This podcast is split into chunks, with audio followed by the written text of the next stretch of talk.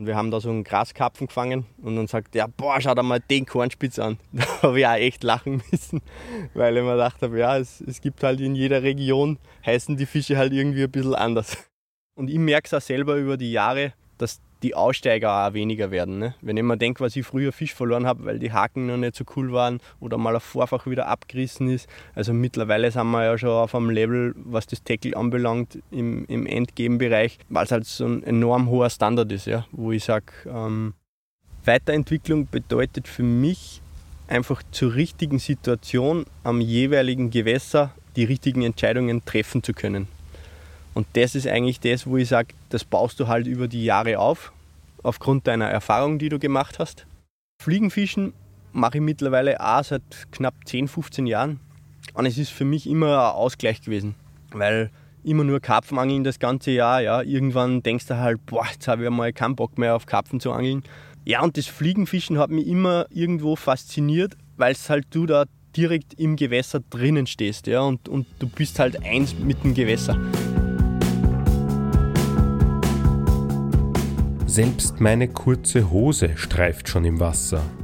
Aber halb so schlimm, denn es ist ein brütend heißer Sommertag, als wir durch das Wasser des Flusses Krems warten. Michael Friedmann, ein gut bekannter Karpfenangler, hat mich, Stefan Tesch, zu einer kurzen Session an die Krems in Oberösterreich eingeladen. Unser Ziel?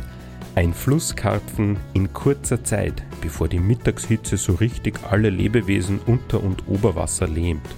Okay, unser eigentliches Ziel ist es, für euch eine coole Podcast-Folge aufzunehmen. Michael Friedmann ist vielen Fischern im deutschsprachigen Raum ein Begriff, hat er doch 2013 das Team Corda Österreich gegründet. Noch immer ist er für diese britische Firma als Teamangler tätig und hat in den vergangenen Jahren durch seine Angler-Coachings für noch mehr Bekanntheit gesorgt. Aber jetzt geht's los mit unserem Abenteuer an der Krems und einer neuen Podcast-Folge von Fisch Ahoy. Ja, eigentlich ein Fliegengewässer, wo schöne Salmoniden drin sind. Ne?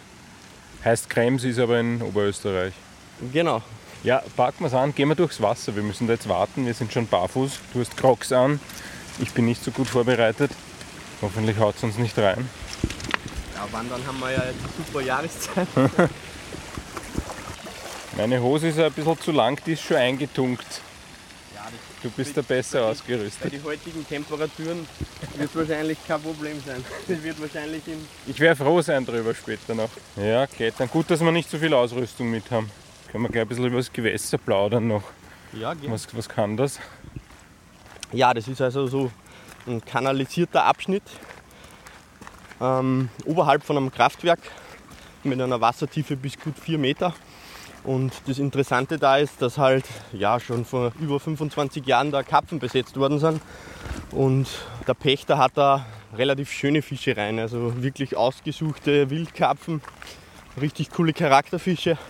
Und für mich ist halt ein super Ausgleich mal einfach mal so eine, eine Short Session da zu machen.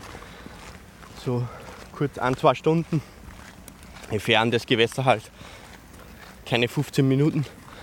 Und gerade unter der Woche, wenn es mal wieder länger ist im Büro zum Runterkommen, macht halt dann da Spaß am Abend, Sonnenuntergang.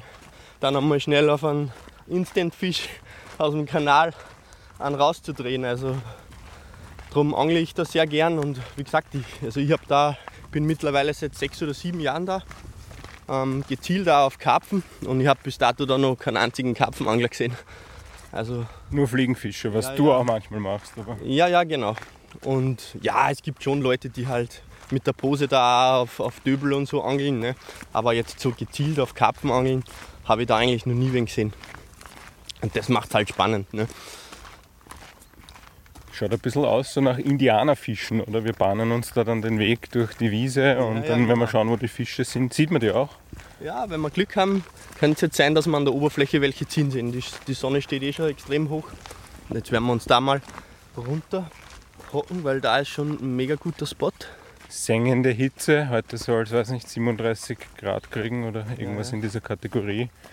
Darum rücken wir noch am Vormittag aus. Morgengrauen geht sich nicht aus, aber. Und auf was ich halt auch immer achte jetzt, wir wollen ja natürlich trotzdem Chance auf Fisch haben. Ich schaue jetzt immer am gegenüberliegenden Ufer, wo hohe Bäume sind und die da jetzt noch einen Schatten aufs Gewässer werfen. Und da vor uns siehst du das jetzt genau. Und das ist jetzt für mich so ein Bereich, wo ich mir denke, okay, da könnten die Fische jetzt noch eventuell auch bei der Hitze noch fressen und einen kleinen Happen zu sich nehmen. Ja, die wollen die Sonne auch nicht so gern. Ja, das ist wie überall. Ne? Also wenn es mal ordentlich reinballert, dann stellen die halt wieder schnell auf Chill-Modus um da. Das sind eh schon Spuren im hohen Gras. Ja, alles vom McFreed. Was vom? Alles von mir, ne? Also, so Codename McFreed. Ja, ja, genau. Und normalerweise verraten sie die Fische auch, wenn die aktiv sind. Das heißt, du siehst dort und da mal einen springen. Und das ist jetzt gar nicht einmal so ein kleiner Abschnitt. Also da reden wir schon von einer Strecke von gut 6, 7 Kilometer. Und die Fische sind halt da truppweise unterwegs. Und wenn es halt so einen Trupp irgendwo erwischt, dann kann es relativ schnell klappen da. Das ist ja nicht, nicht breites Gewässer, ne? Also da haben wir ja gerade mal so, keine Ahnung, 30 Meter waren, wenn überhaupt, ne? Also da ist Location sicher alles, aber so lange haben wir ja gar nicht Zeit, dass wir da jetzt Gut, die ganze sieben, Strecke ablaufen. Sieben Kilometer, du in Crocs, ich in Turnschuhen. Ja. Schaffen wir, oder? Ja, das geht. ah, vor allem, wir haben jetzt da in dem Bereich da, kurz oberhalb vom Kraftwerk, schon eigentlich das, das bessere Stück, wo ich die, die größeren Fische bis dato gefangen habe. Also wir, werden wir uns da jetzt sicher irgendwo gleich hinhocken. Je mehr man zur Staustufe kommt, desto schlammiger wird es wahrscheinlich auch, oder? Ja, aber desto tiefer auch. Ne? Ja. Desto weiter hoch wir da jetzt laufen, desto flacher wird das Ganze. Wobei jetzt im Sommer habe ich da schon Fische beobachtet auf Knietiefe. Ne? Also die, die ziehen da wirklich den ganzen Abschnitt ab eigentlich. So, und ich denke, hier werden wir uns irgendwo, auf dem Spot habe ich letztens was gefangen. Mhm. Ja, das schaut eh noch sehr benutzt aus. Genau, da werden wir uns herhocken. Vor allem da haben wir jetzt dann auch ein bisschen einen Schatten. Du hast nur eine Route mit, heute sehr kompakt, eine kleine Tasche, ein Kescher, großer Kescher, kleiner Sessel. Was nehmen wir für ein Gerät heute? Also ich habe da die Routen gehört dem Christopher Paschmanns, muss ich ehrlicherweise sagen. Der hat mir die geborgt, weil ich im Moment nur 390er Routen im Einsatz habe auf meine anderen Gewässer. Und ähm, ja, da am Kanal, da will ich halt eine leichte, kompakte Route haben. Und das heißt, die hat er aus Deutschland geschickt? Ja, genau. Weil der hat jetzt keine, oder? Ja, ja, der hat genug Routen, der Typ, ne? Den müssen wir eh alle wegnehmen. Ist der noch dein Quader-Teamkollege? Ja, ja, klar. Unzertrennbar, ne? Ja, ganz leichtes Gerät. 35er Fluorcarbon habe ich da drauf ultraleichte Blei, also nichts Großartiges. Ne? Und so ein Running-System. Ganz simpel aufgebaut, ja. Ja, mehr braucht es da gar nicht. Aber eine Weitwurfspule, da kann man die 7 Kilometer der Länge nach werfen. die Route liegt schon draußen. Ja. Das Piepsel darf natürlich nicht fehlen. Nein, nein, dass wir nichts verpassen. Also wenn ich am Köder schaue, dann kommen da Kindheitserinnerungen auf. Ja. Wir fischen jetzt nicht mit High Sophisticated Boilies, sondern mit Frohlich. Frohlich. Ein Klassiker. Aber oft unterschätzt. Ja genau. Was ich dazu sagen muss, was fällt da auf, wenn ich da das gebe? Sind schon behandelt, ne? Ja, die sind steinhart. Genau. Also, wie wir es damals vom Opa gelernt haben. Trocknen, trocknen. Trocknen. am Dachboden. Warum trocknest du das? Ja, damit die sind ja löslich, ne? Und so habe ich halt dann trotzdem zwei, drei Stunden nur einen Köder drauf. Da kannst du halt schon ein paar Minuten länger rausholen damit die Dinger, ne?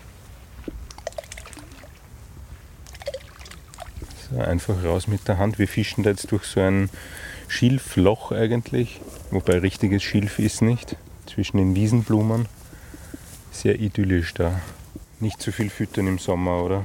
Na, und vor allem, wir angeln ja jetzt nur ein, zwei Stunden. Und im Endeffekt soll ja der Fisch, der da vorbeikommt, der soll ja ins Netz.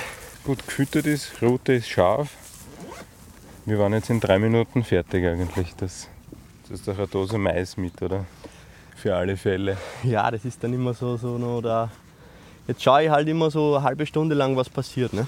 Wenn jetzt da irgendwo Fisch sind und die sind nur aktiv, kann sein, dass es relativ schnell einen Biss gibt. Und wenn nicht, dann fütter ich halt gerne immer so eine Dose Mais drüber, weil halt der Mais generell immer so, ja, das ist immer so, da kannst du immer so einen, so einen Überraschungsfisch dann noch rauskitzeln bei schwierigen Bedingungen, weil der Dosenmais, der zieht halt immer Fisch an. Ne?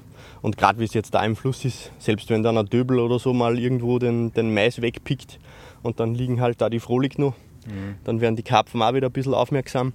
Und da habe ich dann auch oft schon ja, eine Dose Mais drüber gehauen, zehn Minuten gewartet und dann ist ein Fisch rausgelaufen. Ne? Und mhm. vorher hockst du da eine Stunde, geht nichts. Und da, die Dose Mais ähm, bringt halt oft den Bonusfisch. Also von dem her habe ich es immer mit. Heißt aber nicht, dass es füttert. Ja. Also ich schaue jetzt schon, was da passiert.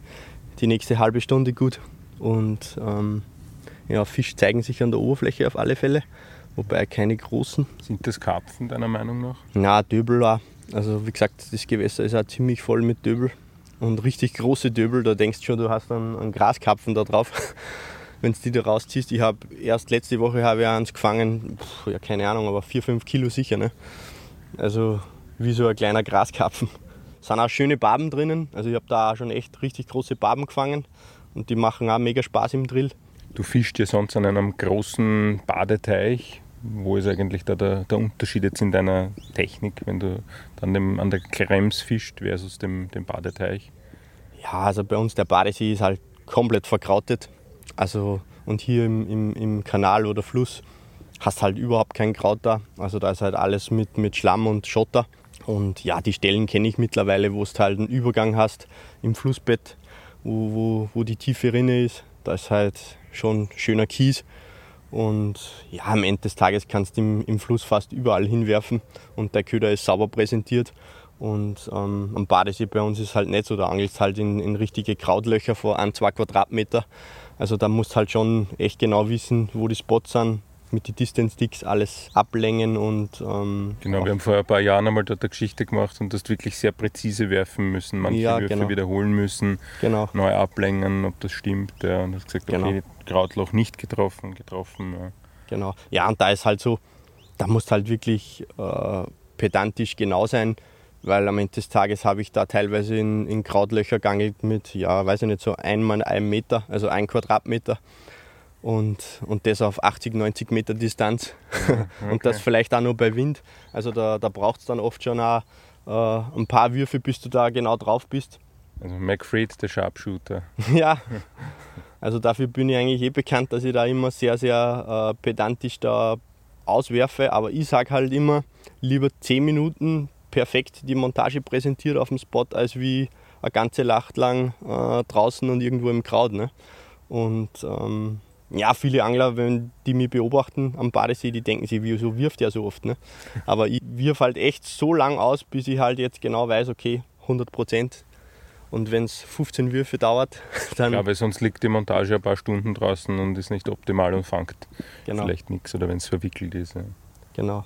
Und wie gesagt, ich habe jetzt auch schon Beobachtungen gemacht, gerade wie es am Badesee ist. Also wenn du die Fisch da hast und die im Fressmodus sind, da stört die so 100 Gramm Blei überhaupt nicht gerade wenn du irgendwo auf 5, 6 Meter Wassertiefe da äh, reinwirfst, äh, habe ich im Gegenteil schon erlebt, dass die Montage da in das Krautloch reinfällt und dann kurz innerhalb von 30, 40, 50 Sekunden läuft die Route ab. Ne? Am Fluss ist es sicher anders, aufgrund der Größe. Also das ist definitiv so. Das habe ich da jetzt auch immer schon beobachtet. Sobald du dann mal einen Fisch fängst, kannst du eigentlich fast nach Hause fahren oder du wechselst halt die Stelle, weil die halt ultra scheu sind da. Ne? Das ist dann zu viel Unruhe und die Ja, genau. Also, wenn es da anhakst, da geht es natürlich ab. Ne? Und ähm, ich denke, es hat auch ein bisschen damit zu tun, wir haben ja gegenüber so einen Schotterweg, da ist ziemlich viel Betrieb tagsüber. Später am Nachmittag kommen auch die Leute dann mit die Hunde, die Hunde hüpfen ins Wasser rein, also ist dann schon was los da. Ne? Und sie sind ziemlich geschreckt, die Fische da, das habe ich schon beobachtet. Also das heißt, die gewöhnen sich nicht dran. Ja, da müsstest du wahrscheinlich Futterkampagne machen. Ne? dann wäre es wahrscheinlich was anderes. Aber wie gesagt, das ist halt beim Instant-Fischen, wirf ich da eine Handvoll drüber, vielleicht zwei und dann lasse ich es gut sein, weil für die zwei, drei Stunden da jetzt 10 Kilo reinballern macht ja keinen Sinn. aber ich fische in Wien an der alten Donau, manchmal auch auf Karpfen und mir kommt vor, die sind dort den Trubel einfach gewohnt. Dort könntest du quasi neben deiner Futterstelle fast baden gehen. Mhm. Aber dort ist halt ganzes Jahr, fast ganzes Jahr dieser Druck durch Tretboote, Badegäste, Segelboote. Ja, bei unserem Badesee kannst du das auch beobachten. Also da macht es überhaupt nichts aus, wenn es jetzt äh, am Abend da die Badegäste noch, die sind ja teilweise bis 22 Uhr da und ähm, da fangst du dann trotzdem die Fische, weil sie es einfach gewohnt sind. Ne? Aber so wie es halt da ist, ähm, am Abend oder bald in der Früh, wenn du da hockst, da ist, ja, da ist ja fast Totenstille, außer du hörst halt die Vögel und alles. Aber sonst sind die Fische halt da den Trubel gar nicht gewohnt. Okay, die Hubschrauber hört man auch schon. Luftwaffenstützpunkt Hörsching ist nicht weit weg. die Herkules habe ich eh schon beim Herfahren gesehen. Ja, ja, genau. Jetzt sitzen wir da, halbe Stunde haben wir schon gewartet. Ein paar Schnurschwimmer gibt es. Man sieht einige Kreise schon am Wasser. Fische sind da, oder? Ich denke, ja. Wobei, wie gesagt, ich bin mir nicht sicher, ob die jetzt nicht schon in den Chiller-Modus übergehen, weil in der Sonne ballert schon richtig runter. Wir hocken da unter einem Riesenbaum. Da ist halt jetzt echt noch angenehm. Aber wer weiß, also wie gesagt, der Fluss hat wieder seine eigenen Gesetze. Wassertemperatur ist natürlich viel, viel kühler als wie auf dem See oder so. Also kann gut sein, dass da jetzt die nächste halbe Stunde, Stunde dann einmal einer rausläuft. Bis elf ist die gute Zeit. Es ist schon nach elf, aber sind wir optimistisch, sage ich einmal. ja, so Verspätung gibt es ja überall. Ne? Also von dem her kann immer noch was passieren. Hast du gemeint 11 Uhr Sommer- oder Winterzeit? ja, genau. Während wir da so sitzen und auf den nächsten Karpfen warten, stell dich einmal ein bisschen vor an alle, die dich nicht kennen. Michael Friedmann, Codename McFreed, haben wir schon gehört. Ja, genau. Ähm, ja, ich bin mittlerweile 35 Jahre alt, bin seit letztem Jahr August stolzer Papa und habe im Jahr 2013 das Team Corda Österreich gegründet. War zuvor ein, zwei Jahre im Hintergrund tätig und habe dazumals noch unter, unterm Etienne Gebel der war Marketing- und Media-Editor bei Cora Germany, das Ganze so ins Laufen gebracht. Wir haben uns bei einer Messe getroffen, haben dann gequatscht und so hat sich das halt dann nach und nach aufgebaut. Und ja, mittlerweile schaut die Struktur schon wieder ganz anders aus.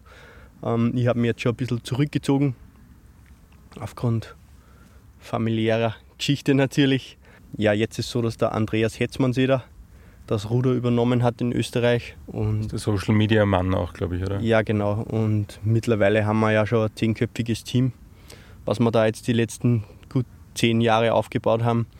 Und ja, echt eine coole Geschichte, wie sich das jetzt über die Jahre so entwickelt hat und, und jeder Einzelne, der da dabei ist. Also, das sind echt echte Vollblutangler und bin ich echt mega stolz drauf, was da passiert ist. Und, und ja, die Entwicklung war echt, echt mega cool. Corda ist eine britische Karpfenmarke, kennt man mit dem Logo der Brille. Eigentlich gar nicht so ein typisches Logo. Ja, genau. Macht, ja, ich bin äh, ein Ultra-Fan von den Engländern. Ne? Also, also Corda ist für mich einfach äh, der Hersteller, der halt immer sich weiterentwickelt. Wenn man jetzt so das beobachtet, gerade was das, das Endgame anbelangt, die Engländer, die, die sind halt echte Füchse, sage ich mal. Ne? Da gibt es halt immer wieder irgendwas Neues, was halt vorher noch nicht so gekannt hast. Uh, da ist einer gesprungen. Ja, nicht so weit weg vom Spot. Schauen wir mal. Und, und das inspiriert mich halt enorm. Ne? Wenn halt, es halt da Leute hast, die sich ständig, ständig weiterentwickeln wollen. Und das ist genau das, das wo ich sage, da will ich halt mit an Bord sein, weil da geht es halt vorwärts. Und, und man sieht ja auch jetzt, was mittlerweile das Tackle so hergibt. Wir sind ja mittlerweile auf einem, auf einem Standard angekommen, wo ich sage, da kannst du ja mittlerweile echt zu jeder Jahreszeit Fisch fangen, weil die Köder sich weiterentwickelt haben und, und generell das Tackle sich weiterentwickelt. Und, und ich merke es auch selber über die Jahre, dass die Aussteiger auch weniger werden. Ne? Wenn ich mir denke, was ich früher Fisch verloren habe, weil die Haken noch nicht so cool waren oder mal ein Vorfach wieder abgerissen ist. Also mittlerweile sind wir ja schon auf einem Level, was das Tackle anbelangt, im, im Endgame-Bereich, weil es halt so ein enorm hoher Standard ist, ja? wo ich sage, Früher man den Fehler auf was anderes schieben können. Ja, ja, genau, genau. Also jetzt liegt schon definitiv fast am Angler. da gibt es halt keine Ausrede mehr, das Vorfach ist schlecht oder so. Ah, es gibt halt jetzt schon für jede Situation ein eigenes Hakenmodell und am Ende des Tages, ähm, wenn ich halt einen Fisch verliere,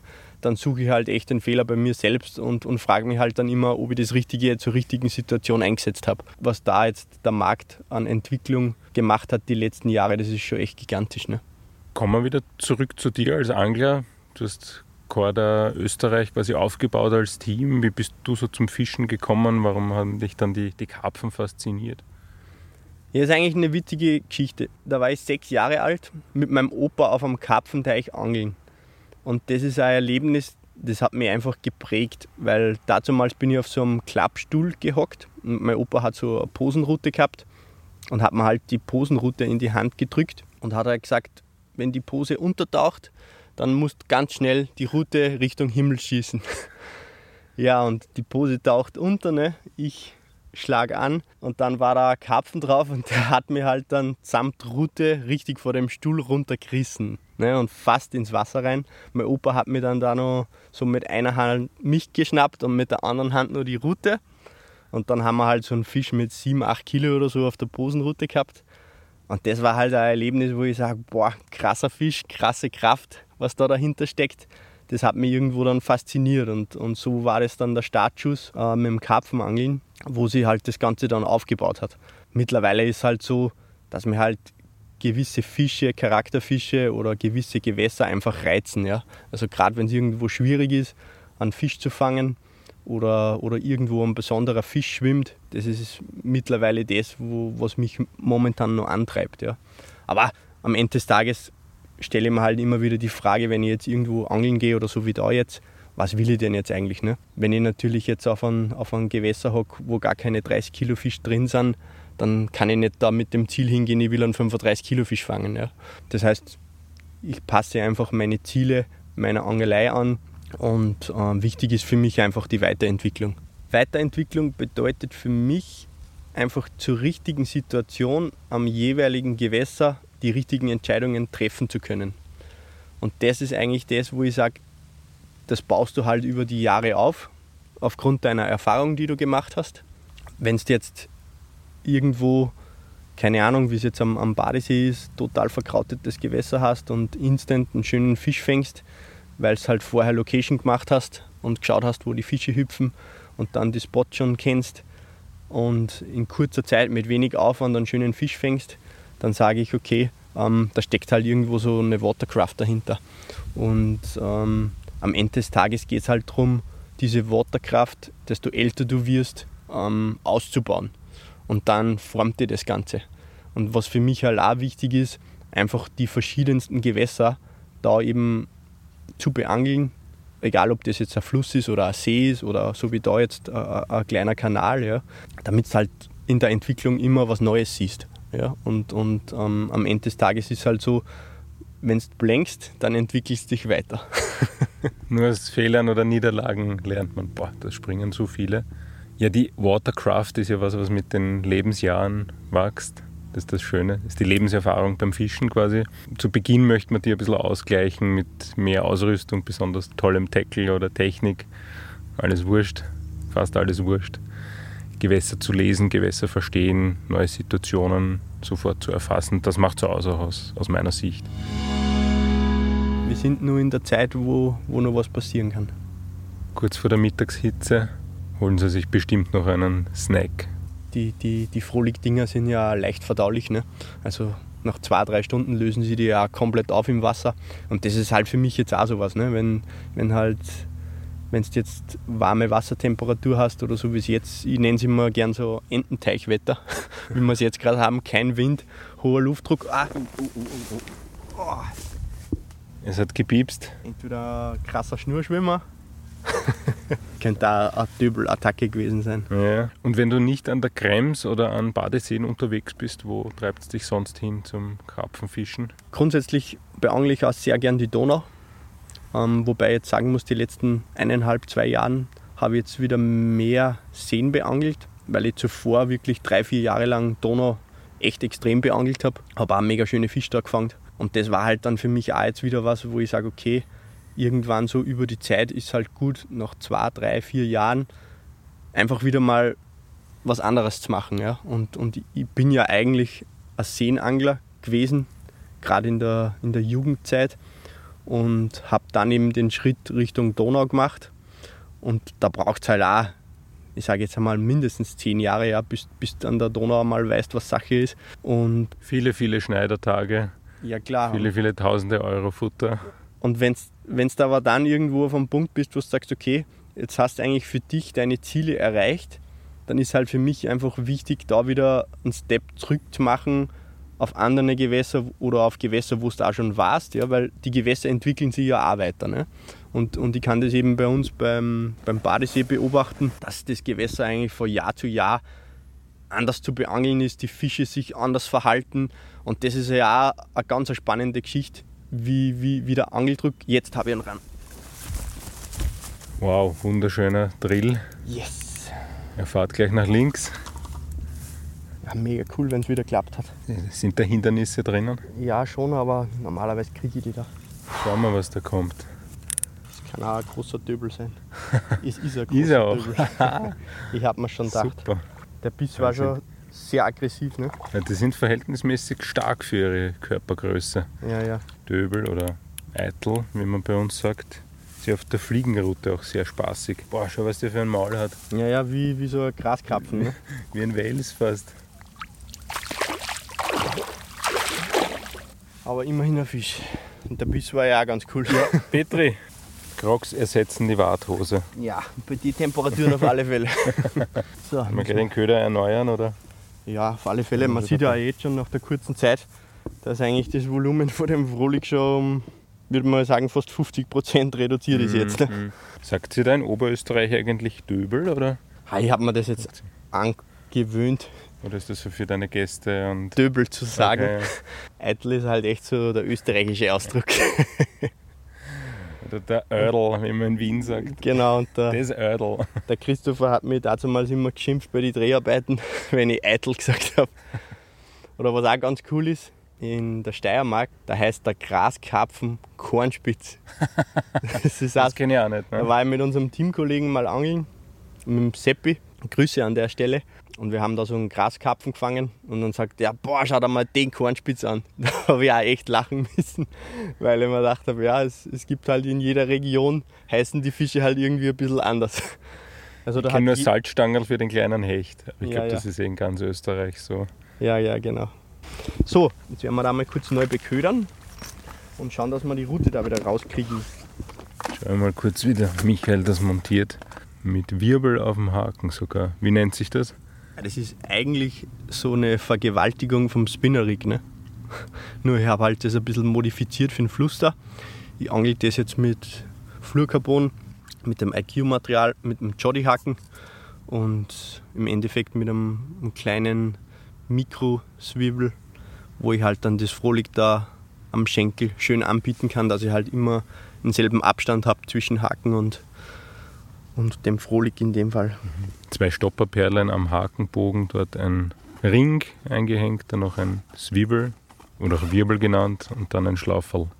Also eh ganz, ganz eine simple Geschichte eigentlich, aber ich habe es Anfang auch probiert, das Frohlig mit Gummiband zu montieren, aber die Döbel das hast du ja zuerst vielleicht mitkriegt. Du hast immer wieder so, so Attacken und da ist das jetzt eigentlich so die bessere Variante.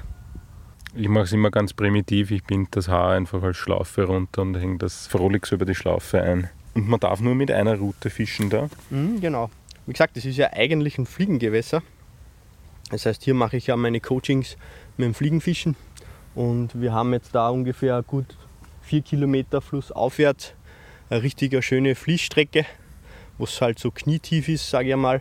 Richtig glasklares Wasser und da fangen wir immer echt richtig schöne Backforellen, Regenbogenforellen. Habe vor kurzem auch eine Esche gefangen, also sind echt schöne Fische drin da. Ja, schon mehrmals angesprochen, dein Angler-Coaching. Was kann ich bei dir lernen, außer Angeln? genau. Also grundsätzlich, das Angler-Coaching richtet sich an Karpfenangler bzw. Fliegenfischer die sich weiterentwickeln möchten. Und ähm, wir haben ja zuerst schon über Weiterentwicklung gesprochen. Im Prinzip ist es so, dass wir unser Coaching entsprechend äh, der Teilnehmer anpassen. Das heißt, es gibt ein kurzes Vorabgespräch, wo man mal so auf Tuchfühlung gehen, okay, was will denn der jeweilige Angler eigentlich? Ja? Und dahingehend dann berate ich die Leute und sage, okay, wir haben ja unser Coaching in mehrere Module aufgebaut. Und mit Modul meine ich Kategorien des Karpfenangelns zum Beispiel. Ja, da gibt es ja Angeln an der Donau, Angeln an Flüssen, das ist eine Kategorie. Dann gibt es Angeln bei Hindernissen, bei viel Kraut. Und dann gibt es die Kategorie Angeln am Peleg. Und jede Kategorie hat halt seine Eigenheit. Und das Wichtige ist halt, wenn die Leute halt sagen, ja okay, ich möchte mich jetzt mal in der Kategorie Peleg ein bisschen weiterentwickeln, ja, dann ist jetzt so, dass, dass die Leute jetzt nicht nur einen Workshop machen bei uns, sondern die, die Buch, also unsere Philosophie ist, die Workshops auch immer an unterschiedliche Gewässer zu, zu machen. Ja. Zwar in, der, in derselben Kategorie, aber wir wechseln eigentlich jedes Jahr das Gewässer. Und so, so können wir die Teilnehmer immer wieder diese Weiterentwicklung bieten, die jetzt auch schon jahrelang dabei sind. Also wir haben echt Kunden, die von Anfang an dabei sind und mittlerweile machen wir das seit gut fünf Jahren. Man merkt halt, man ist in derselben Kategorie, aber jedes Gewässer hat trotzdem irgendwo dann seine Einzelheiten, auf die du halt dann genau eingehen kannst. Und am Ende des Tages geht es halt darum, genau diese Erfahrungen, diese speziellen Themen damit die Teilnehmer live am Wasser aufzuarbeiten und denen das halt näher zu bringen. Und die Leute können das halt dann direkt selbst ausprobieren. Und ähm, das ist wie ein Workshop am Wasser, oder man geht mit dir raus, du zeigst genau. das vor und jeder fischt selber auch oder an seinem Genau, Platz. genau, genau. Also wir haben eigentlich jetzt äh, passend zur, zum Gewässer genaues Programm, wo wir sagen, okay, das sind jetzt genau die Themen, die wir da an den Mann bringen wollen. Und das Programm ist immer genau abgestimmt, natürlich auch mit dem Reglement, was man da machen darf. Und die Leute sehen halt dann echt live, wie wir da vorgehen. Ne? Und das, das kannst halt jetzt gar nicht vergleichen, wie wenn du da jetzt mal einen Videoclip anschaust, wo jemand erklärt, ja, wie gehe ich denn jetzt am Peleg vor? Ja, weil du einfach das ganze Background, was da alles passiert, gar nicht so mitkriegst. Ja. Das Coole dran ist halt, du kannst die Leute halt dann direkt auf die Finger schauen und kannst halt dann das Feintuning machen. Ne? Und das ist halt genau das, das Coole dann, wo ich sage, es, es sind oft echt Kleinigkeiten bei den jeweiligen Angler, wo wir dann sagen, hey, hör mal, ändere das und das noch und dann wirst du sehen, funktioniert es besser. Ja? Ah. Uh, der nächste Biss. Oh, wieder Döbelattacke, denke ich. Das heißt, wenn ich jetzt zu dir komme und sage, ich möchte Erfahrungen im Donauangeln sammeln, dann dauert das wie lange, so ein Workshop und wie, also gehen wir da vor? Die Workshops grundsätzlich dauern von Freitag bis Sonntag. Und wenn ich jetzt auf die Donaugeschichte eingehe, da haben wir das Ganze im Seminarhotel direkt an der Donau, wo wir indoor die ganze Geschichte machen mit Gewässerkarten zum Beispiel. Also wir haben da eigene Portale, Gewässerkarten, die ja auch für die Schifffahrt sehr wichtig sind, wo wir halt gewisse Zonen, Bereiche auskundschaften können, ähm, damit man die Gewässertiefe sieht, wo man dann die Gewässerkanten sieht. Und grundsätzlich arbeiten wir am Fluss sehr viel mit diesen Portalen. Da kannst du zumindest mal grobe Bereiche schon da anschauen im Internet, so ähnlich wie bei Google Maps, Google Earth, wenn du das einstellst am See, ja, gibt es sowas ähnliches auch bei der Donau, wo du halt schon einmal gewisse Bereiche ausschließen kannst und dann sagst, okay, den Kilometer Abschnitt, den schaust du jetzt am Wasser an. Ja. Da gibt es halt viele Sachen zur Donau, was halt gerade Location betrifft oder auch die ganze Hardware, der Aufbau. Das kannst du halt alles super indoor machen. Also das ist ein Part. Und das nächste ist dann, dass wir direkt an die Donau rausgehen und dann quasi von den Gewässerkarten live an der Donau das zeigen, okay, wie schaut es denn jetzt live dort vor Ort aus. Ja? Und wir gehen dann auch mit dem Boot an die Donau drauf und wir zeigen dann den Leuten die Gewässerstruktur am Echolot, damit die es dann auch ummünzen können auf die Karte, auf das Portal, was wir denen im Seminarraum gezeigt haben. Wenn nur Karte lesen ist zu wenig, man muss das ja dann in, in echt auch genau, begreifen. Genau, also da gibt es schon so eine gewisse Vorgehensweise, auf die wir halt achten. Und das kannst du halt da super den Leuten näher bringen. Und der ganze Hardwareaufbau und so, kannst du auch super im Seminarraum machen. Die Rigs, die wir verwenden, können wir super binden und dann sind wir auch ein bisschen wetterunabhängig.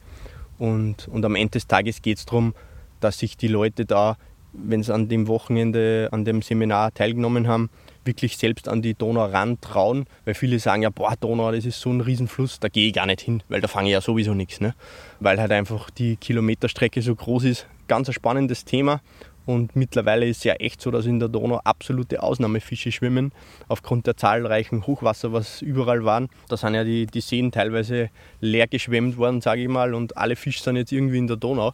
Ja, ich denke, dass da die, die nächsten Jahre die Donau Riesenpotenzial hat für große Fische. Und man merkt da, dass das, das Angeln an der Donau mehr und mehr wird. Und ähm, es braucht halt eine gewisse Erfahrung, da erfolgreich zu sein. Also das, das habe ich ja selbst, selbst erlebt, jahrelang. Ich habe echt lang gebraucht, dass ich gewusst habe, okay, Futtertaktik, auf was kommt es an, Location, auf was kommt es an. Und im Prinzip teilen wir diese jahrelange Erfahrung mit anderen Anglern innerhalb von einem Wochenende. Und das ist eigentlich der riesen Mehrwert, den die Angler dann haben, dass halt die, die jahrelange Erfahrung von mir und auch von den Leuten, die mich bei den Workshops begleiten, da kompakt an einem Wochenende vermittelt kriegen.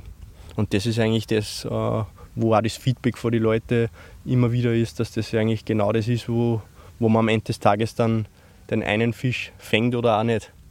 Ja, Donau ist ein komplexes Thema. Ich habe heuer auch begonnen mit dem Zanderangeln an der Donau und mhm. ja, ja noch keinen Zander gefangen, viel abgerissen. Ja, ist sicher auch eine eigene Wissenschaft. Ne? Du musst auch wissen, wie das Ganze funktioniert und, und ist auch nicht so einfach, dass du dann die Donau gehst und ich weiß, dass die Donau super, einen super Zanderbestand hat. Das heißt ja immer wieder. Das sagen aber, wir auch alle, ja, das ist der Trost. Genau, aber am Ende des Tages musst du mal anfangen dort. Ne? Und wenn du nicht weißt, wo du hinwirfst, reißt du einfach immer ab. Ja, genau. Und das ist auch, du hast jetzt ein gutes Stichwort gesagt, das Abreißen. Das ist auch ein Schwerpunkt bei uns beim Thema Location an der Donau wie wir dann Location auch machen mit der Angelroute, mit der Lotroute, ob man da überhaupt angeln kann. Weil einfach sau viele Steinpackungen an der Donau sind und du halt wirklich auch die Kanten genau rausfinden musst, wo du überhaupt deinen Rig präsentieren kannst. Und auch vom Drop-Off-System, dass das alles super funktioniert, auch von der von der Hauptschnur bis zur Schlagschnur, ja, was wir da verwenden. Also da gibt es halt schon, das ist komplett ein eigenes Setup, die Donauangelei. Ja. Und ich weiß, dass, dass Leute mein Setup schon gesehen haben an der Donau und gesagt haben, Alter, was machst du denn da? Ne?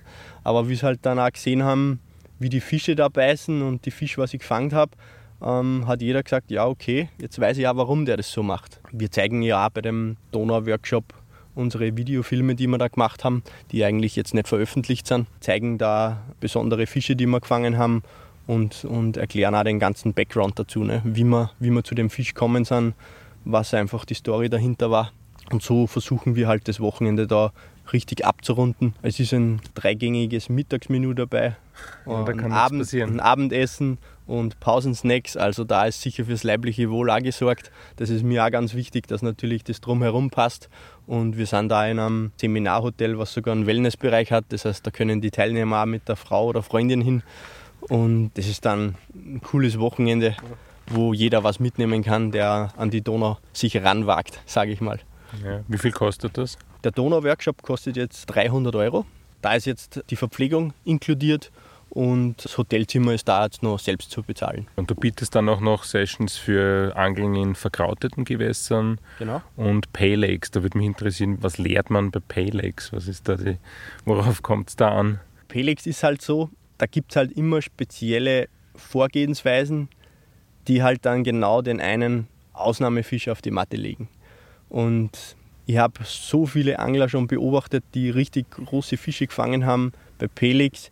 Die machen halt immer irgendwas anders wie die anderen. Ne? Das ist eh so das, das, der, der Standardspruch. Und, und ich habe mir halt immer lange gedacht, okay, ja, was ist es denn? Und ich habe halt echt über die Jahre so viele Vorgehensweisen ausprobiert und habe halt dann wirklich gemerkt, wenn du wirklich auch verrückte Sachen machst, die sonst keiner machen wird, aber genau dann fängst du den Fisch. Und äh, ich habe jetzt erst beim, beim letzten Workshop im Sommer letzten Jahr, äh, haben wir auf einem Pelik geangelt, der verkrautet war. Und da habe ich, das kann ich jetzt eh erzählen, die Montage abgelegt, zwei Meter an einer Schilfkante. Und das war so in einer Bucht auf, ja, keine Ahnung, 200 Meter Entfernung. Und ich habe aber die Schnur nicht über das Wasser ans Rotboot äh, laufen lassen, sondern ich habe das über das ganze Schilf am Ufer umgelenkt. Dass quasi nur vom Schilf so ja, zwei Meter raus mit einem Absenkblei da die Schnur reingeht und mehr oder weniger die Bucht, in der wir da reingangelt haben, gar keine Schnur im Wasser hat. Und ja, ich habe da zwei, drei Teilnehmer, mit denen da die Routen gelegt und die haben mega schöne Fische drauf gefangen. Und ich habe jetzt auch das Feedback schon gekriegt, dass viele Leute jetzt das an deren Gewässer probiert haben und die fangen echt, echt Hammerfische. Also da geht es darum, dass die Schnur nicht quer durchs Gewässer geht, sondern dass die Schnur ein bisschen verdeckter auch ist. Ja, also generell äh, vom, vom Wasser überhaupt draußen ist und eigentlich am, am Ufer entlang geleitet wird, umgelenkt wird. Weil die Fische so gescheit sind und das natürlich checken, wenn da die Schnüre unter Wasser genau. abgespannt sind. Ja. Also genau. Also Pelex, hoher Angeldruck, man muss sich irgendwas Kreatives einfallen lassen. Genau, genau. Statt ein Boilie, Maismade. Am, genau, am und ich weiß noch ganz genau die Gesichter von den Teilnehmern, wie ich da die erste Route gelegt habe. Die haben alle gesagt, Alter, was macht der denn jetzt? Das funktioniert ja nie. Ne? Du kriegst ja da nachts die Schnur gar nicht raus aus dem Schilf und und und. Und die haben mir alle angeschaut, ja, jetzt ist er komplett durchgeknallt. Ne? Und ich weiß ganz genau, der eine Teilnehmer, der hat um 2 Uhr nachts dann einen Volllauf gekriegt und der nimmt die Route auf und er hat gesagt, dass der Fisch, gleich wie er die Route aufgenommen hat, schon komplett frei im Freiwasser war. Ne? Also die Schilfhalme, die knicken alle weg und die Schnur ist dann frei. Ne? Ja, am Ende des Tages sind es eben genau diese Dinge, die wir halt da an den Mann bringen. Und gerade bei Pelix braucht es halt solche ungewöhnlichen Vorgehensweisen, die halt dann oft äh, Fisch bringen und da kannst du halt dann abheben. Ne? Und mir ist halt wichtig, dass die Leute das am Ende des Tages mit nach Hause nehmen und äh, wir haben dann auch noch exklusive Handouts, wo wir die ganzen Punkte zusammenschreiben. Das heißt, das muss jetzt kein Teilnehmer bei uns am, am Workshop-Wochenende alles mitnotieren, weil die kriegen schon ziemlich viele Infos in kurzer Zeit. Das heißt, die kriegen dann von uns exklusiven Handout, wo nochmal alles zusammengefasst ist, damit sie es dann jahrelang zu Hause nachschlagen können. Und was für Typen von Fischern kommen da zu dir oder zu euch? Wer seid ihr eigentlich? Du hast immer gesagt, wir, seid ihr mehrere? Ja, genau. Also ähm, Anglercoaching ist momentan so, dass ich das natürlich als Haupt Hauptcoach mache und die letzten Jahre beim Karpfenangeln hat mich immer der Andreas Hetzmannsee da unterstützt, ähm, weil dem das auch so viel Spaß macht, äh, seine Erfahrung da mit anderen Anglern zu teilen und wir sind mittlerweile ein super eingespieltes Team. Ja, von, von, von den Typen her, es ist ganz witzig, es ist komplett durch die Bank. Ne? Also ich habe von, von Leuten, die gerade mal so ein halbes Jahr, Jahr Karpfen angeln, bis hin zu Leuten, die schon 20, 30 Jahre auf Karpfen angeln. Ja, also da ist echt das Publikum quer durch die Bank durch. Ähm, ich habe eine Kundschaft, die fährt knapp 1500 Kilometer auf meine Workshops. Ne? Die kommt irgendwo von, vom Norden von Deutschland. Das ist der, der Oliver, eh kein Geheimnis. Ne? Den kenne ich, ist ein guter Freund von mir mittlerweile. Grüße an dich, Olli. Hallo, Oliver. Und beim Oliver ist es auch so, ne? der war beim ersten Workshop dabei und wenn ich mir nur denke, wie der, wie der anfangs geangelt hat, habe ich mir gedacht, naja, gut, da müssen wir jetzt einiges machen. Ne? Und wenn ich mir halt jetzt anschaue, der, der ist jetzt fünf Jahre lang dabei und wie der jetzt angelt, also der fängt ja in seiner Gegend alles, alles tot fast, ne, würde ich fast sagen. Also der, der fängt seine Zielfische, der fängt sau viel Fisch und, und das Coole dran ist bei dem auch, der ist echt am Boden geblieben. Ne? Und das ist auch ganz wichtig bei uns, dass wir trotzdem auch irgendwo den Spirit des Karpfenangelns dann irgendwo auch vermitteln, wo wir sagen, hey Leute, egal was passiert, bleibt am Boden. Wir sind in der Natur, wir passen uns an als Angler. Ja, da geht es halt einfach darum, das Ganze drumherum weiterzugeben. Und ich habe auf deiner Webseite gesehen, du bietest auch Fliegenfischen-Sessions an oder Fliegenfischen-Coaching an. Das ist jetzt gar nicht so eine übliche Kombi, dass ein, sage ich mal, Hardcore-Karpfenfischer auch Fliegenfischen geht. Wie ist das entstanden bei dir und was, was lernt man da? Also Fliegenfischen mache ich mittlerweile auch seit knapp 10, 15 Jahren. Und es ist für mich immer ein Ausgleich gewesen, weil immer nur Karpfenangeln das ganze Jahr, ja, irgendwann denkst du halt, boah, jetzt habe ich mal keinen Bock mehr auf Karpfen zu angeln. Ja, und das Fliegenfischen hat mich immer irgendwo fasziniert, weil es halt du da direkt im Gewässer drinnen stehst, ja, und, und du bist halt eins mit, mit dem Gewässer. Du wartest da halt rein in einen Gebirgsbach oder in einen Fluss und stehst halt da mittendrin in der Strömung, in der Reißenden und ja, gerade das, das, das Angeln mit der Trockenfliege, wenn du da die Forelle siehst, wie die die dann von der Oberfläche runterpickt, das hat schon was. Ne? Und du angelst da mit, mit ganz dünne Vorfächer teilweise, ganz ultra leichtes Gerät, also es macht ultra viel Spaß und für mich ist der perfekte Ausgleich. Was beim, beim Coaching, beim Fliegenangeln dabei ist, sind natürlich die ganzen Wurftechniken, die es beim Fliegenfischen gibt und am Ende des Tages sind es einfach die ganzen Tipps oder ich würde mal sagen so die Faustregeln, was die Köderwahl betrifft, passend zum Gewässer, das innerhalb von, ich würde mal sagen, einem halben Tag bis Tag ähm, weiter zu vermitteln, damit halt du wirklich weißt, okay, das Typ von Gewässer, jetzt haben wir die Jahreszeit und das Wetter ist da auch ganz, spielt da auch eine wichtige Rolle bei der Köderwahl. Da gibt es halt ein paar so Faustregeln oder auch wie, wie, je, nach, je nach Trübe des Gewässers, äh, welchen Köder du einsetzen sollst. Und ja, das, das bringe ich da halt innerhalb kürzester Zeit an den Mann. Also da, da geht sich das aus, dass das in fünf, sechs Stunden eigentlich die ganzen wichtigsten Themen da äh, an den Mann bringst. Und ähm, ja, es macht mir einfach Spaß, Erfahrungen zu teilen und andere Angler behilflich zu sein, damit die schneller einen Erfolg haben. Ja. Kommen da zu dir Karpfenfische, die sagen, ich möchte jetzt auch Fliegenfischen probieren und der Michael, der. Ja, habe ich schon gehabt. habe ich schon gehabt. Da kann man das am besten vermitteln. Ja, ja, genau. Oder kommen da auch reine Fliegenfische zu dir, die sagen, okay, ich, ich möchte das bei dir lernen? Ja, also ich habe natürlich schon Anfänger gehabt, die gesagt haben, hey, das passt ganz genau. Ne? Ich möchte mir jetzt in dem mal probieren, auf was muss ich achten und, und einfach auch das Thema Werfen. Ja. Ich kenne ja auch viele, die was, die was halt so Coachings gemacht haben am, am Fußballplatz, gerade was dann das Werfen anbelangt, wo ich sage, ja, also wenn du das dann direkt am Gewässer machst, ist es natürlich besser. Ne? Und hat einfach ein bisschen mehr Flair als wie am Fußballplatz, würde ich sagen. Und ähm, ja, ich habe da echt exklusive Gewässer bei uns in Oberösterreich. Magst du da ein paar Gewässer nennen, wo man bei deinen Coachings vor Ort ist? Ja, das ist zum Beispiel äh, die Steier. Das ist eh ein ganz bekannter Fluss fürs, fürs Fliegenfischen. Ultra glasklares Wasser, saukalt. Auch jetzt im Sommer hat es da Temperaturen, glaube ich, von 11, 12 Grad. Mehr hat es da nicht. Aber mega Fischbestand. Ne? Also da, da kannst du halt wirklich riesengroße Eschen fangen. Und ja, es ist auch Fischentnahme möglich. Ne? Also du kannst da ganz normal eine Tageskarte kaufen. Ähm, die ist beim Coaching da inkludiert. Und wer halt möchte, kann natürlich die Forelle dann auch zu Hause ähm, Griller werfen bzw. in den Räucherofen. Ist natürlich naheliegend. Ich bevorzuge natürlich Catch and Release. Aber ich muss zugeben, ich habe auch schon die ein oder andere Forelle gekappt und die ist im Räucherofen gelandet, weil wir selber sehr gerne Fisch essen. Und, ähm, Klar, zu, eine Forelle ist einfach zu gut, oder? Ja, auf alle Fälle. Also da kannst du dann schon gar nicht aus. Aber wie gesagt, wenn ich jetzt so eine, eine schöne, schöne 40er Bachforelle mal habe, die lasse ich halt dann auch zu 90 Prozent wieder schwimmen, sage ich mal. Ne? Weil es halt einfach schade ist, wenn du so einen Fisch umbringst. Ja, und bei den Karpfen-Coachings, wo seid ihr da unterwegs? Quer durch ganz Österreich.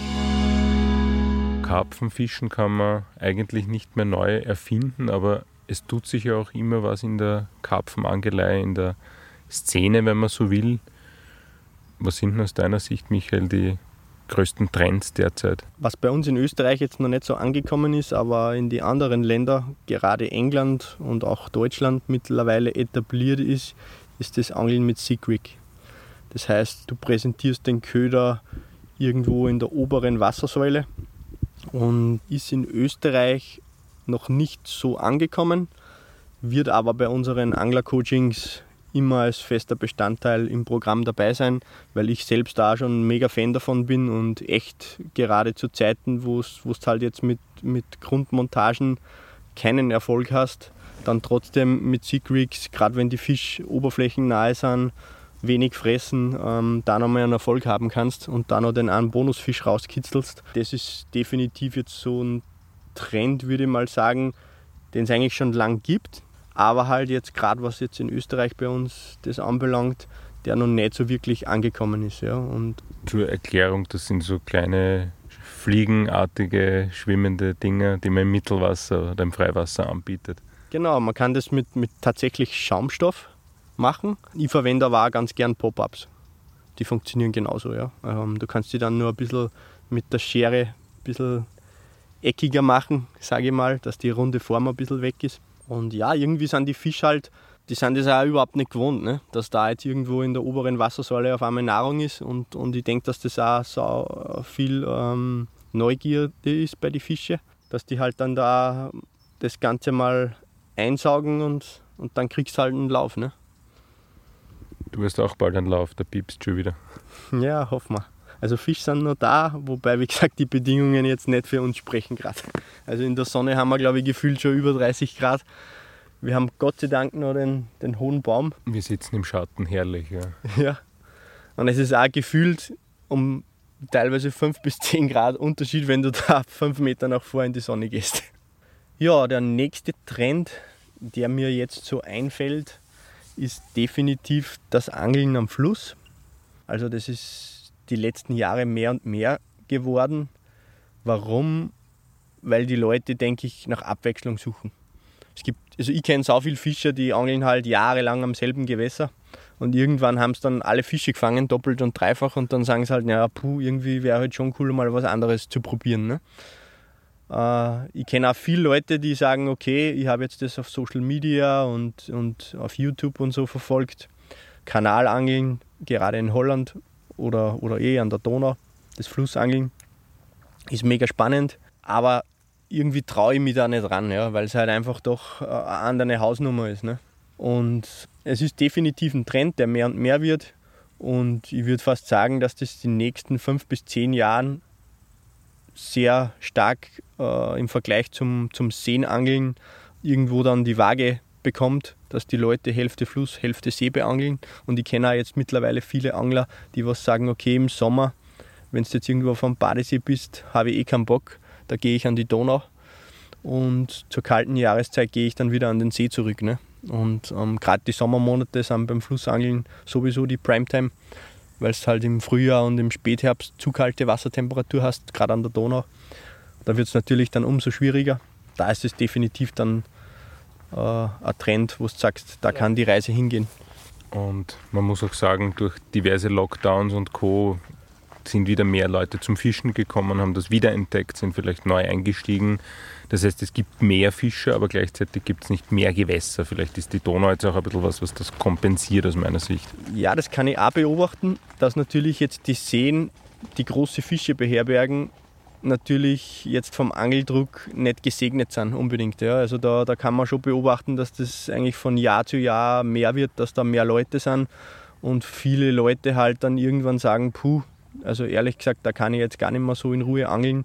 Ich suche mir da was anderes. Ne? Und dann bist du halt irgendwann bei der Donau, weil erstens die Donau natürlich enorme Strecke hat und ähm, ich denke, so viele Angler gibt es gar nicht, was jetzt da in der Donau aufsetzen musst. Also an der Donau wirst du immer einen Platz kriegen, sage ich mal. Und da ist sicher die Donau jetzt der Ausweichpunkt, wo viele dann sagen, okay, das mache ich. Und es ist ja nicht nur die Donau schön zum Karpfenfischen, sondern es gibt die, die Trau, es gibt die March, glaube ich, kannst du auch ein bisschen Karpfen fischen. Die, Heims, ja. die Traun, also es gibt unzählige Flüsse und, und Kanäle, wo du das Ganze machen kannst. Und äh, am Ende des Tages muss es nur entdeckt werden. Ne? Und der dritte Trend, wir haben zuerst schon ein bisschen drüber gesprochen, ist ja dieses kompakte Ultralight, ist jetzt vielleicht der falsche Begriff, aber das Minimalistische am Wasser, wenig Ausrüstung, kurze Sessions, wenn man immer weniger Zeit hat und jetzt nicht eine Woche wo im Zelt nächtigen will. Genau, das Instant-Angeln ist definitiv im Kommen du siehst es, dass die Leute halt einfach Ausgleich brauchen von der Arbeitswelt an. Ne? Die Wirtschaft heutzutage, die, die verlangt einem einiges ab und ähm, ich selbst mache es ja auch oft so, dass ich oft nur mit ganz wenig Ausrüstung ein, zwei Stunden da ans Wasser gehe und einfach mal um runterzuschalten und ähm, die Natur ein bisschen aufzusaugen. Und da ist halt ja, der, der Fangerfolg auch mal äh, hinterangestellt. Ne? Aber du hast ja trotzdem, auch wenn du nur eine halbe Stunde am Wasser bist, immer Chancen auf Fisch. Und das ist ja das Schöne am Angeln. Ne? Und ja, die Kurzsessions mit, mit wenig Aufwand ähm, ist auch so ein Trend, der sicher die nächsten Jahre mehr und mehr wird. Klar, und das lässt sich leicht wo unterbringen am Abend im Sommer noch raus ans Wasser. Genau, und ich, ich, ich, ich sehe es ja auch bei uns an die Gewässer. Wenn ich da zurückdenke an früher oder sagen wir vor fünf bis zehn Jahren, hast die Leute eigentlich nur am Wochenende am See gesehen. Ja, und was ist jetzt? jetzt? Jetzt, jetzt sind auf einmal Leute Dienstag, Mittwoch am Gewässer, wo du vorher nie wen gesehen hast, ja. Und die machen halt da einen schnellen Overnighter oder so, ja. Einfach um dem Trubel da am Wochenende äh, aus dem Weg zu gehen. Und ja, so entwickelt sich halt das Ganze über die Jahre. Das sind die, die sagen, ich bin im Homeoffice und dabei sitzen sie am Wasser. Ja, genau, so Bank-Office sozusagen. Besser als Blank-Office. Ja. Jemand Aber Döbel.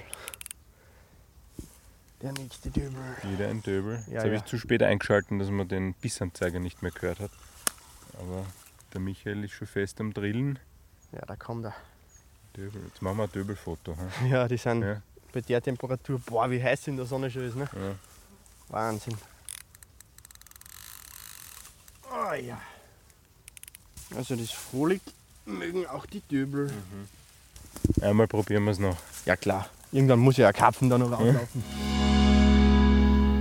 Einen Trend haben wir noch vergessen, nämlich den, wenn es ums leibliche Wohl geht. Ja, genau. Das ist auch ganz spannend zu beobachten, dass man eigentlich jetzt beim Angeln, gerade wenn man so zwei, drei Nächte irgendwo hockt, eigentlich weg von den Inzersdorfer Dosendingern kommt. Und es geht eigentlich immer mehr in die Richtung, dass die Leute vernünftig auch am Wasser essen. Und ähm, vernünftig heißt gut und deftig. Gut und deftig. Mir fällt, also ich persönlich zum Beispiel mache es gern, dass ich mir mal einen Burger mache oder einfach den, den Grill anschmeiße und da halt ein ordentliches Stück Steak oder so drauf habe. Ja, also das ist definitiv ein Trend, dass man es sich am Wasser gut gehen lässt und das, so wie man es früher gewohnt war, vielleicht so fertig Nudelgerichte, die es da irgendwo noch schnell mit dem kochenden Wasser aufgießt. Äh, ich selbst habe es auch gegessen. Nur Spaghetteria. ja, genau. Die Klassiker. Ne? Und dann zehn Tage im Ausland und am siebten Tag gibt es halt dann einmal mit Tomaten und dann mit Käsesauce. Aber das hat, denke ich, jeder durchgemacht. Aber mittlerweile ist echt so, und das kannst du auch echt beobachten, dass die Leute äh, auch da viel Wert drauf legen und es sich einfach gut gehen lassen am, am Wasser und auch vernünftig essen. Und nicht nur den Löskaffee nehmen, sondern auch eine Espressomaschine für den Gaskocher mitnehmen. Also ganz, ganz wichtig ist die Biletti bei mir. Die habe ich normalerweise immer dabei, außer es hat wie heute 35 Grad, dann nicht. Aber ich wollte gerade sagen, heute ist nicht dabei. Ne? Nee, das, also wenn die Temperatur jetzt angenehm ist oder gerade wenn ich morgens rausgehe, wenn es noch kühl ist, dann habe ich eigentlich in meiner Box die, die Biletti immer dabei. Für einen ordentlichen, starken Muntermacher, da, damit man einfach klar denken kann. Das ist ganz wichtig. Gutes Essen und Trinken beim Fischen ist wichtig macht es doch das Naturerlebnis perfekt. An dieser Stelle verabschieden wir uns von Michael. Unser Ziel, einen Podcast aufzunehmen, das haben wir erreicht. Das mit den Karpfen, das verschieben wir einfach auf nächstes Mal. Aber immerhin haben wir einige schöne Eitel bzw. Döbel für unsere Zuhörer aus Deutschland gefangen. Wer sich für Michaels Coachings interessiert schaut auf anglercoaching.at vorbei. Exklusiv für alle Mitglieder von Fisch Ahoy gibt es dort 10% Rabatt. Wie ihr dazu kommt, das findet ihr unter fischahoy.at slash Mitglied werden. Alles verlinken wir natürlich in den Show Notes. Vielen Dank fürs Dabeisein bei dieser etwas längeren Podcast-Episode. Petri und bis zum nächsten Mal wünschen euch Stefan und das Fisch Ahoy Team